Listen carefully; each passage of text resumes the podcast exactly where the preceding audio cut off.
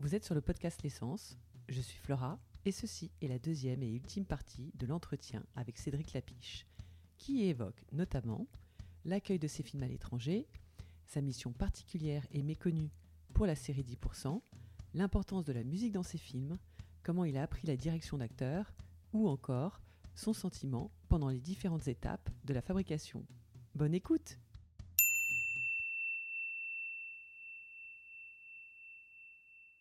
Et vous êtes plus connu, vous croyez, en Europe, avec cette histoire de série d'auberges espagnoles? Après, le voyage des films, euh, je dirais que c'est une autre histoire parce que c'est vraiment une histoire de diffusion, une histoire commerciale. Moi, j'ai eu quelques films. Chacun cherche son chat. C'est le premier film qui a beaucoup voyagé. Euh, puis l'auberge espagnole. Donc, euh, les deux films sont sortis vraiment dans le monde entier. Et donc, je sais que enfin au Japon mes films sont connus Ah, oui. euh, au- Canada en Amérique du Sud Ou euh, Paris, qui devait être un documentaire au début, je crois, ou un court métrage. alors en fait c'était chacun cherche son chat qui devait être euh, un court métrage et qui est devenu un long métrage mais en tout cas oui donc il y a- il y, a eu euh, les, les- les films qui ont voyagé et puis alors là récemment euh, c'est sûr que enfin je dirais que c'est 10% que, qui qui s'est appelé Call, Call My Agent euh, Oui. sur Netflix Oui, il paraît que ça cartonne. Et alors, visiblement, ça marche dans le monde entier. Et, euh, et là, j'ai vu en étant en Grèce, en tournant en Grèce, que j'étais plus connu pour 10% que pour les 14 films que j'ai faits. Donc, euh, donc euh, ça varie beaucoup en fonction des pays et des époques aussi, où euh, la notion de être connu quelque part, ça, ça- c'est assez fluctuante. Quoi. Et comment ça s'est passé 10% C'est Dominique Bessner qui vous a appelé? Parce que vous êtes un peu dans le, enfin, vous êtes un peu aux origines du projet, non? C'est Ouais, c'est ça. C'est-à-dire qu'en fait, c'est quoi le- Euh, en fait, Dominique Besnard, il a joué dans, dans Casse-tête chinois. Et à la suite de ça, il cherchait un réalisateur pour, pour la première euh, saison. Et, et du coup, il m'a appelé, il m'a demandé de faire ça. Il y avait déjà deux épisodes qui étaient écrits. Et donc, euh, j'ai euh, été directeur artistique, on a appelé ça comme ça, pour, pour 10%. C'est-à-dire que j'ai fait le casting, j'ai choisi les décors, j'ai fait le, le générique, j'ai choisi la musique. Et, euh, et donc, du coup, c'était un peu plus que le fait de réaliser deux épisodes. quoi. D'accord. Euh, oui, et en parlant, en parlant de musique et de bande son, ça, ça c'est encore un autre détail qui a une énorme importance pour vous. Ouais. Et moi, j'ai le souvenir justement de la, la bande originale de Chacun cherche son chat, justement, Mhm. avec ceux qui marchent debout, avec les percussions et tout. Enfin, j'ai adoré, quoi. Mhm. Mixé avec du Portishead, euh, avec euh, enfin toutes les musiques qu'on écoutait à l'époque, Mhm. mais qui étaient assez pointues quand même. Euh, ça, c'est quelque chose aussi euh, auquel vous êtes. Ça dépend des films, ça dépend des projets, peut-être Oui, parce qu'en fait, euh, chaque fois, il y a des, interventions musicales assez différentes. Là, ce que je viens de faire encore, euh, c'est une collaboration avec euh, Ophé Schechter, qui est chorégraphe et musicien, qui a travaillé aussi sur deux musiques avec Thomas Bangalter. Donc, j'ai beaucoup travaillé depuis 20 ans avec Loïc Dury, qui a fait, c'était depuis peut-être. Euh, mais ce qu'il a fait pour peut-être, ou ce qu'il a fait pour l'auberge espagnole, ce qu'il a fait pour les poupées russes, à chaque fois, c'est quand même assez différent. Euh, C'est quoi- c'est- Pardon, c'est- il, il a quoi comme fonction ce- euh, lui, c'est le compositeur en fait, Ah, c'est celui ouais, qui fait la bon, musique. Ah oui, carrément. ouais. Et euh, Oui, parce que là, oui, vous, vous créez la musique carrément. Là, c'est Ouais, c'est ça. L'utilisation de. et, et c'est toujours un peu les deux parce que Loïc Dury, en fait, lui, il était programmateur musical à Radio Nova. Donc, il a, son premier métier, c'était d'être à la fois DJ et de choisir des musiques pour les passer sur Radio Nova. Et étrangement, d'ailleurs, euh, la musique de Bonga, qui est dans Chacun cherche son chat, qui est une musique angolaise, c'est une musique que j'avais entendue sur Radio Nova et c'était Loïc qui avait mis cette musique. Je le connaissais pas à l'époque, mais même avant de travailler avec lui, il m'avait déjà influencé. Quoi. Et, euh, et donc c'est quelqu'un qui est très important euh, pour moi. Là, c'est lui qui fait la musique de, de Greg Salade. Euh, parce qu'on a des goûts musicaux assez communs euh, et assez euh, éclectiques. euh, parce qu'on peut aimer la world music, on peut aimer la techno, on peut aimer le- l'électro, on peut aimer le, hip-hop. et du, coup, les musiques qu'on choisit pour un film sont vraiment très variables en fonction du film qu'on fait. Quoi. Et petite parenthèse sur encore, justement, pas, par rapport à la musique, mais par rapport. Est-ce que c'est une improvisation à un moment quand Pio. Euh, Marmaille, le- enfin son personnage, à un moment il, est, euh, il, il se fait un trip tout seul. Oui, d'accord. ouais. euh, Il se fait un délire et euh, il, il recrache son. enfin, Oui, alors, ouais, s'il non, c'est- ouais. avec le- Euh, Ça, ouais, c'est euh, ça, c'est un mélange des deux. C'est-à-dire que je lui ai proposé, parce qu'en fait, lui, il avait fait un film qui était un, j'allais dire, ouais. un, un film d'action pastiche, et donc je lui ai dit, écoute, fais la même chose que ce que tu as fait dans ton film. Euh, et du coup, il est parti sur l'impro de, de faire voilà, un film d'action où il, où il imite quelqu'un au ralenti euh, qui, euh, effectivement, a du sang dans la bouche ou, et qui se fait mitrailler. Donc, donc c'est une proposition d'improvisation et c'est une vraie improvisation de Pio Marmaille. Ouais. Et moi, ce que j'aime poser comme question à mes invités, mais ça, je sais qu'avec vous, il n'y a pas du tout de règle, c'est euh, est-ce que c'est l'idée ou le médium euh, comment, qui est à l'origine du projet? Et euh, vous, c'est complètement aléatoire, quoi. Ouais, c'est. Est-ce que ça peut même être un acteur avec lequel vous avez besoin, de- vous avez envie de tourner et vous allez lui créer carrément toute une. Oui, parfois ça a été ça, le film Paris. Bon, j'avais envie de faire un film sur Paris. J'avais déjà fait Chacun cherche son chat, qui est très axé sur Paris, mais j'avais envie de faire un film qui- qui s'appelle Paris. Euh, et puis je suis parti de Romain, là, euh, encore une fois. Et, euh, et je m'étais dit, ce serait intéressant qu'il fasse quelque chose de très différent de ce que j'avais fait avec lui. Donc c'est très différent de l'auberge espagnole, c'est très différent de ce qu'il fait dans le péril jeune. Et c'est un personnage assez grave, donc il est moins léger, je dirais, que dans d'autres films. Donc parfois, ça c'est un désir de départ. C'est voilà, je me suis dit, j'ai envie de parler de Paris, j'ai envie de parler de Romain Duris, j'ai envie qu'il y ait plein de personnages. Et du coup, il y a un concept comme ça global. De la même façon que là encore, j'avais envie de faire un film sur la danse, donc je me dis comment, comment je fais ça? Il faut que je m'associe avec un chorégraphe. Je, vois que j'ai une complicité avec Ophé Schechter. Euh, il faut que je trouve euh, une héroïne. J'avais envie que ce soit une fille qui soit l'héroïne du film. Et donc, du coup, je trouve euh, une danseuse. Et donc, au casting, je rencontre Marion Barbeau, euh, qui est danseuse à l'Opéra de Paris. Et je me dis, voilà, c'est elle qui va porter le film. Du coup, j'écris le scénario après avoir fait cette rencontre. Parce que je me dis, voilà, il faut que je fasse le film par rapport à elle. Quoi. Si j'avais pris une autre danseuse, j'aurais écrit une autre histoire, je pense. Donc, euh, Ça, c'est vraiment du coup humain. quoi. Ouais, ouais, hein. ouais. Mais parce que dans un film comme ça, euh, bah, déjà, je suis obligé de partir du corps de cette danseuse. C'est-à-dire que j'aurais pris une fille euh, plus grande, plus ronde. Certainement, j'aurais écrit une histoire différente parce que j'étais obligé de partir de son corps. Euh, C'était lié au fait de sa façon de danser aussi. Donc euh, là, il fallait qu'elle puisse danser avec Ophé Schechter et de la danse classique. Donc euh, il y avait toute une série de choses qu'il fallait combiner et qui étaient, oui, du coup humain, c'est sûr. Et, mais le fait d'avoir par contre des, des acteurs un peu, des acteurs assez connus et assez euh, vétérans, je pense à Muriel Robin et à Denis Polydades, Ouais. ça c'était, euh, c'est vous qui, c'était. C'était moi avec le fait que comme je prenais Marion Barbeau, qui n'avait jamais joué comme personnage principal, je me suis dit c'est aussi important d'avoir des gens qui sont très solides en face. Et parce que dans les deux cas, ça les aide. C'est-à-dire que Denis Podalides ou Muriel Robin, ça les aide de travailler avec quelqu'un qui est euh, amateur ou en tout cas débutante, euh, parce qu'ils sont obligés de se mettre dans quelque chose qui est euh, du dialogue. Ils ne peuvent pas jouer seuls en face d'elle. Ils sont obligés d'être en, interaction.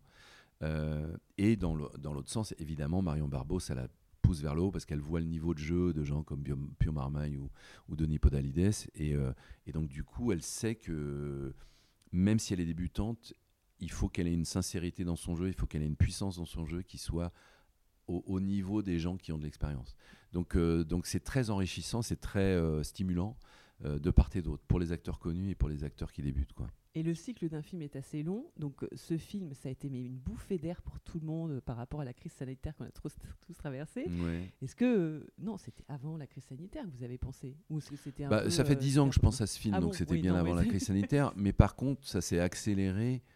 Alors, j'allais dire grâce à la crise sanitaire, mais euh, à cause de la crise, sanitaire. Il y a vraiment quelque chose qui a fait que j'ai senti que c'était le bon moment de faire ce film à ce moment-là. Ça, c'est vrai qu'il y a une convergence de, de ce qu'on ressentait. Où moi-même, je me suis dit, j'ai envie de filmer de la danse parce qu'on est resté enfermé chez nous euh, et que. euh, Bon, j'étais en rapport avec les, danseurs de l'opéra qui. J'avais fait ce petit film avec les gens enfermés chez eux qui continuaient à danser. Je me suis dit, il y a quelque chose en ce moment qu'il faut, il faut parler de ça. Quoi. Ça, c'était le documentaire, le petit film que vous avez fait euh, avec les gens. C'est euh, non, c'est un film de 4 minutes qui s'appelait Dire merci et qui est une vidéo sur euh, le fait de remercier les, les, les- les- le personnel soignant. euh, et c'est les danseurs de l'Opéra de Paris qui voulaient faire un film pour, pour remercier le personnel soignant. Et c'est c'est eux qui sont venus vous chercher alors ou c'est vous qui En fait, c'est un peu les deux parce que moi, je cherchais à faire quelque chose avec les danseurs de l'opéra et, et j'ai vu qu'il y avait un groupe qui se constituait sur Facebook où ils essayaient de faire un film. Je leur ai dit, ben, je peux vous aider à faire le film. Donc, euh, donc ça, c'était à la fois eux qui voulaient et puis moi qui voulais, quoi. ouais. Ouais, c'est sans limite en fait. Donc vous avez tout ça. Et moi j'ai vu aussi au niveau de- des acteurs, moi c'est vraiment ça me, ça, ça ça j'adore. C'est que vous avez, vous avez dit qu'il y a deux sortes d'acteurs, il y a l'être et le faire. Et que vous, vous êtes plutôt dans le dans l'être. Enfin, la- enfin, Je, suis- je suis ouais, les deux en fait. C'est-à-dire que euh, je- je- j'essaye de définir qu'il y a deux sortes de jeux. C'est pas tellement deux sortes d'acteurs. Il y a des gens qui sont dans le faire euh, et des gens qui sont dans l'être. Romain Duris, typiquement, quand je le filme dans le, Péril Jeune, il est dans, dans l'être. Et donc, je filme un documentaire sur ce qu'est Romain Duris à cette époque-là. Euh, il a 19 ans. Mais et- toujours maintenant avec sa carrière? non, justement, maintenant, il est plus dans le faire, je pense. ouais. C'est-à-dire que c'est quelqu'un qui a appris le fait de se préparer pour un film. Il compose un personnage et donc, du coup, il est dans l'opposé de ce qu'il était dans le Péril Jeune. Et quand il fait, j'imagine que là, quand il a fait D'Artagnan ou quand il fait des films où il est obligé de fabriquer un personnage, bah, c'est pas du tout euh, euh, de la présence au niveau euh, utiliser sa nature et son être. Là, c'est vraiment fabriquer un personnage. Donc c'est vrai que les Américains, les Anglais sont plus du côté du faire et que dans le, cinéma français, des gens comme Jean-Pierre Léaud, des gens comme même, même Belmondo, ils sont plus dans l'être parce qu'on on filme ces gens-là ou même des gens comme euh, euh, Jouvet ou euh, on, vient filmer ce qu'ils sont, disons. Et il y a ça dans les grands acteurs français, ils ont, ils ont un être fort. Il y a Gabin, il y a Devers, il y a Depardieu, ils, ont, ils ont une personnalité en eux-mêmes forte.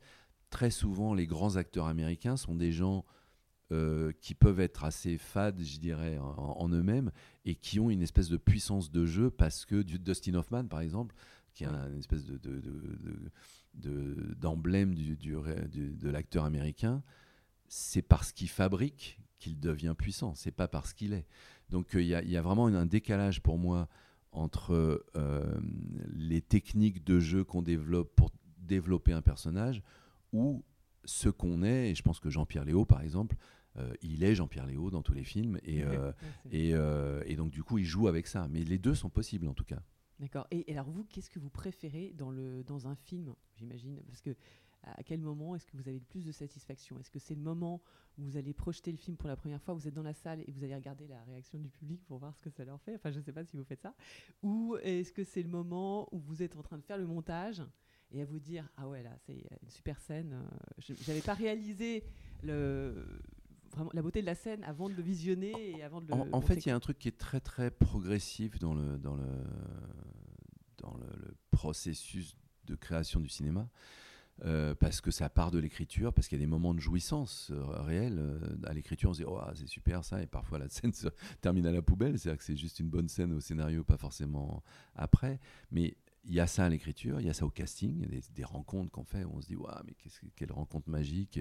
Et, pareil, la rencontre au casting peut s'avérer décevante après, ou le contraire, quelque chose où on se dit, euh, on, part avec cette personne, mais je sais pas si ça a marché, et puis finalement ça devient phénoménal après. Donc, mais mais il y a un truc très progressif. Il y a le tournage où il y a des moments de jouissance au tournage, des moments, euh, euh, et puis euh, et puis il y a le montage, et puis ensuite il y a ce que vous dites sur le sur le film fini où à chaque étape il y a vraiment des euh, des émerveillements possibles. Euh, et, je pense que maintenant, avant, il y avait vraiment. euh, je préférais la fin, disons, au début. Euh, là C'est quoi, maintenant. la projection ou le montage? Non, c'est-à-dire que je préférais Ouais, quand ou c'était le- fini. quoi. J'avais un côté, je pense que j'étais trop angoissé, où il y avait quelque chose que- qui était un peu douloureux dans le processus de création. Et donc, je préférais quand, quand j'avais plus l'angoisse. quoi. Pourquoi Parce que vous flippez sur tous les détails en se disant Oui, parce ça va être que- bien, Parce que qu'on a le trac. Oui. Avant de commencer un truc, on est comme l'acteur avant de rentrer en scène. Euh, C'est-à-dire que là, on, est une- on a une scène qui est ultra difficile à faire. Il y a 20 personnages, il y a des trucs de déco compliqués, des trucs techniques compliqués à, à- à faire avec la caméra ou le son. Euh, bah, au début de la journée, on a le trac. Quoi. Et puis euh, bah, le soir, on se dit, ah ouais, j'ai l'impression qu'il y a des trucs qui sont pas bien, mais on n'est pas sûr. Après, au montage, on se dit, ah ouais, tiens, ça c'est vraiment bien. Euh, mais mais c'est très évolutif, en fait. C'est des- choses qui sont très instinctives. En tout cas, ce que je voulais dire, c'est que j'ai appris à aimer chaque étape. J'aime le scénario, j'aime la, préparation du film, les repérages, le casting, euh, j'aime le tournage, j'aime le montage et j'aime euh, sortir le film. Donc j'ai plus, j'ai d'étapes que je préfère, quoi. Oui, parce que avant, j'ai cru comprendre que l'une de vos angoisses, c'était le scénario. Ouais. Où, euh, malgré vos études de, de Hippocane Cagne, quand même, c'est quand même complètement dingue, quoi. Euh, En ouais, fait, vous aviez peur. Hippocane Cagne Oui. n'est pas une bonne formation pour le scénario. C'est-à-dire qu'en Ah fait, oui on, on apprend à analyser des récits, c'est-à-dire qu'on étudie des romans, de la philosophie, ou on apprend à être intellectuel, je dirais. être intellectuel n'est pas forcément une bonne formation pour l'écriture. L'écriture, il y, y, a un aspect de lâcher prise qui est le contraire de l'analyse. Et donc, quand on est dans un acte créatif, et c'est pour ça d'ailleurs que les Américains, euh, quand il y a des cours de scénario, ils appellent ça creative writing, qui n'a rien à voir avec les cours de littérature qu'on peut avoir à la fac ou en Cagne, euh, où on analyse Baudelaire, Victor Hugo, Proust. et analyser un récit, c'est pas du tout pareil que créer un récit. Et donc, euh, et donc c'est pour ça que justement par rapport à ce sujet-là, vous avez fait, j'ai vu, vous aviez fait un labo à l'époque de votre premier film ou avant, ou ouais, je sais pas, à l'époque de rien du tout, avec, euh, avec des jeunes acteurs euh, et d'autres réalisateurs. Ouais, j'ai fait ça pendant deux ans, où chaque hein semaine, je faisais, on, faisait venir, on était trois réalisateurs, une réalisatrice et un autre réalisateur, où chacun faisait venir deux acteurs. Et donc, il y avait six acteurs à chaque séance. Et on passait quatre heures à essayer des choses. Euh, et, ce truc m'a appris la direction d'acteur, vraiment. C'est-à-dire que j'avais déjà eu des, cours de direction d'acteur, mais la direction d'acteur, ça apprend dans la pratique. Et donc là, c'est phénoménal ce que j'ai appris pendant ces deux ans-là sur, euh, sur comment diriger un acteur. D'accord. Et avec Bakri et Jaoui qui sont venus vous chercher pour un air de famille, quand c'est pas mal. D'adapter une pièce, ça doit être assez euh, challengeant. Ouais, ouais, c'est compliqué. Ouais, ouais et, vous dites que vous avez vraiment appris beaucoup de choses à leur côté. Bah, là, parce que ça, a duré cinq mois la réécriture de leur pièce de théâtre euh, pour l'adapter en scénario. Et là, j'ai appris le métier de scénariste. C'est-à-dire qu'avant, je me considérais comme un mauvais scénariste. Et je ne peux pas dire que je suis un bon scénariste aujourd'hui, mais en tout cas, je suis vraiment un meilleur scénariste après avoir travaillé avec eux. J'ai compris, disons, des, des processus d'écriture que j'avais certainement pas compris avant. Quoi. Vous pourriez presque faire une masterclass. Enfin, vous avez fait des masterclass, j'ai vu, euh, pour. Euh, ouais, qui ouais. s'appellent, mais au titre masterclass, mais des vraies masterclass. Euh, ouais, ouais, ouais. Et ça, c'est un truc que si on vous proposait d'enseigner, que ce soit à la FEMIS ou à NYU. Alors, moi, moi je, donne des cours, j'ai donné d'ailleurs des cours à, et à NYU et à la FEMIS, plutôt de direction d'acteur, parce que je trouve que c'est ce qui manque le plus dans les écoles. sur le scénario, il y a beaucoup de gens qui, qui sont très forts pour ça et, et certainement meilleurs que moi. Euh, et du coup, sur la direction d'acteur, je sais que j'ai eu une formation là-dessus et que j'ai des choses à dire que, que moins de gens connaissent. Quoi. Donc, euh, donc je me sens plus utile euh, sur, sur la direction d'acteur. D'accord. Et la direction d'acteur, donc en vue de faire un film, donc on est d'accord, parce que justement, à ce niveau technique, vous avez ce sens de l'esthétisme de l'image. Ça, c'est encore autre chose. C'est hmm. encore un autre détail, mais qui, euh, qui a son. De toute façon, enfin, c'est un peu de ce dont on parle depuis le début c'est que pour faire un film, c'est une association de compétences. Donc il y a des gens qui sont très visuels, par exemple, et qui ne vont pas être doués avec les acteurs. Il y a des gens qui sont très doués avec les acteurs, qui ne sont pas du tout visuels. Oui, vous êtes, mais vous êtes euh, tout, vous bah, J'essaye. C'est-à-dire que pour, pour euh, moi, les réalisateurs, en tout cas que j'admire, les gens comme Fellini, les gens comme Scorsese, les gens comme Woody Allen, les gens comme, euh, comme Cassavetes ou les gens comme... Enfin, en général, pour moi, les grands réalisateurs, c'est les gens qui associent un talent visuel avec le fait de savoir raconter une histoire, avec le fait d'avoir une espèce de sens de la psychologie, euh, et qui, euh, du coup, proposent des choses où toutes ces choses-là sont mélangées. Donc c'est ça qui m'intéresse, en fait. Et puis, petit clin d'œil, moi, ce que j'adore, c'est euh, vous faites votre Hitchcock. C'est-à-dire que vous faites une apparition dans quasiment tout. Enfin, pas tous vos films, j'ai l'impression. mais euh, euh, Si, alors euh, Greek Salad va peut-être être l'exception à la règle. Ah Jusqu'à présent, ah, en fait, je me suis coupé au montage il y a quelques jours. Donc, mais pourquoi? Ça n'avait pas de sens Non, mais la scène avait pas d'intérêt, disons. Donc du coup, je risque de pas être dedans. On va voir si j'arrive à, le recaser éventuellement ce matin d'ailleurs. Donc en tout cas, jusqu'à présent, je suis toujours apparu dans les courts métrages ou dans tout ce que j'ai fait. je trouve ça excellent. Mm. on vous voit. Et, non, donc c'est pas une question de vous remplacer au pied levé un, un figurant ou quelqu'un. Euh, si, parce qu'à un moment vous jouez un rôle. Je me souviens plus dans quel film. Ou dans un air de famille, euh, je, joue le père de la famille euh, qui, qui apparaît en flashback où les, les, les, personnages, donc Agnès Jaoui, Jean-Pierre Bacry et, Vladimir Yordanov, qui sont censés être frères et sœurs, se rappellent leur enfance et du coup je joue leur père quand ils sont enfants.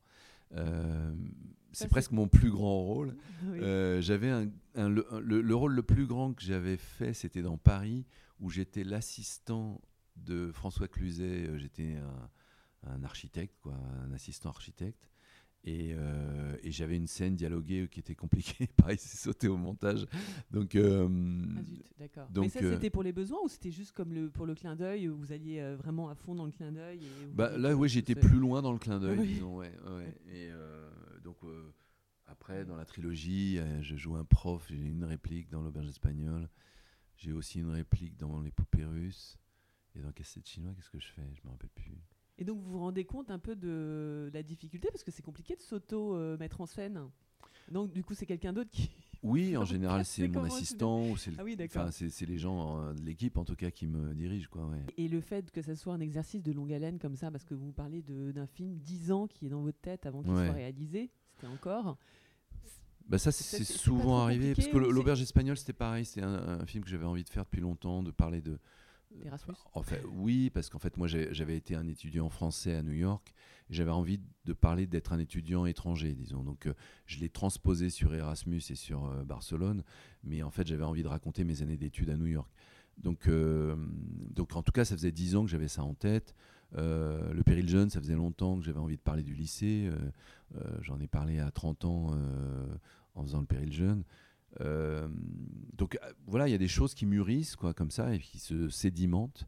Et, et, et- et puis il y a un jour où c'est le bon jour et où, euh, euh, pareil sur ce qui nous lie, j'avais envie euh, de faire un film sur le vin, les vendanges, tout ça. Mm. Et, Qui est devenu un film un peu sur l'héritage, enfin sur le. Sur ouais, complètement, ouais, un- Après, c'est vrai que quand je pars dans l'écriture, il y a, il y a- Vous faites un travail de journaliste. hein, Ouais, c'est ça. Et puis j'essaye de hein, trouver un sens qui n'était pas forcément là au début, quoi. Donc euh, ça, ça se trouve pendant l'écriture, quoi. C'était vraiment un plaisir. Merci beaucoup. Je sais pas ce qu'on peut. Vous avez d'autres projets, vous pouvez en parler ou pas là euh, Euh, non, parce que là, je sors donc de encore avec la sortie d'encore et j'ai enchaîné avec le, le tournage de, de Greek Salad. Et du coup, euh, en faisant l'un puis l'autre, ça a été une année très très chargée. Du coup, là, je vais, je vais faire un break, clairement. euh, ça sera en octobre ou novembre euh, où j'aurai fini euh, cette euh, série Salade grecque. Et du coup, ouais, je vais, je vais me reposer, je vais voir ce que je fais après. Mais en tout cas, je sais que je ferai un long métrage après. Ouais, et puis j'ai vu avec une petite parenthèse là pour euh, c'est quand le 31 août ou le 30 août, il y, a- il y a encore euh, qui est projeté avec. euh, Ouais, j'ai qui est vu sur votre- projeté à Guétari, ouais, dans, dans le sud, à Biarritz, à côté de Biarritz. Donc ils le, ils le ressortent et vous allez faire un petit laïus. en- Enfin, Oui, en fait, c'est- un peu un clin d'œil parce qu'en fait, ma monteuse est de, est de Guétari. Et donc, du coup, elle, elle avait envie que je vienne et qu'elle soit là- dans, son cinéma. Oh là donc, là. euh, donc c'est ça Ils ont l'histoire. de la chance. Donc, et- donc c'est ouvert au public. Euh, C'est ouvert pu- public. Après, c'est pas une énorme salle, donc euh, il y, aura, il y aura 300 déjà places, les- j'imagine. Oh là, donc il y a déjà les réservations qui sont Ouais, c'est ça. À mon avis, ça doit être plein aujourd'hui. Donc, euh, ouais. Ok, super. Bah, merci beaucoup, Cédric. Mais merci.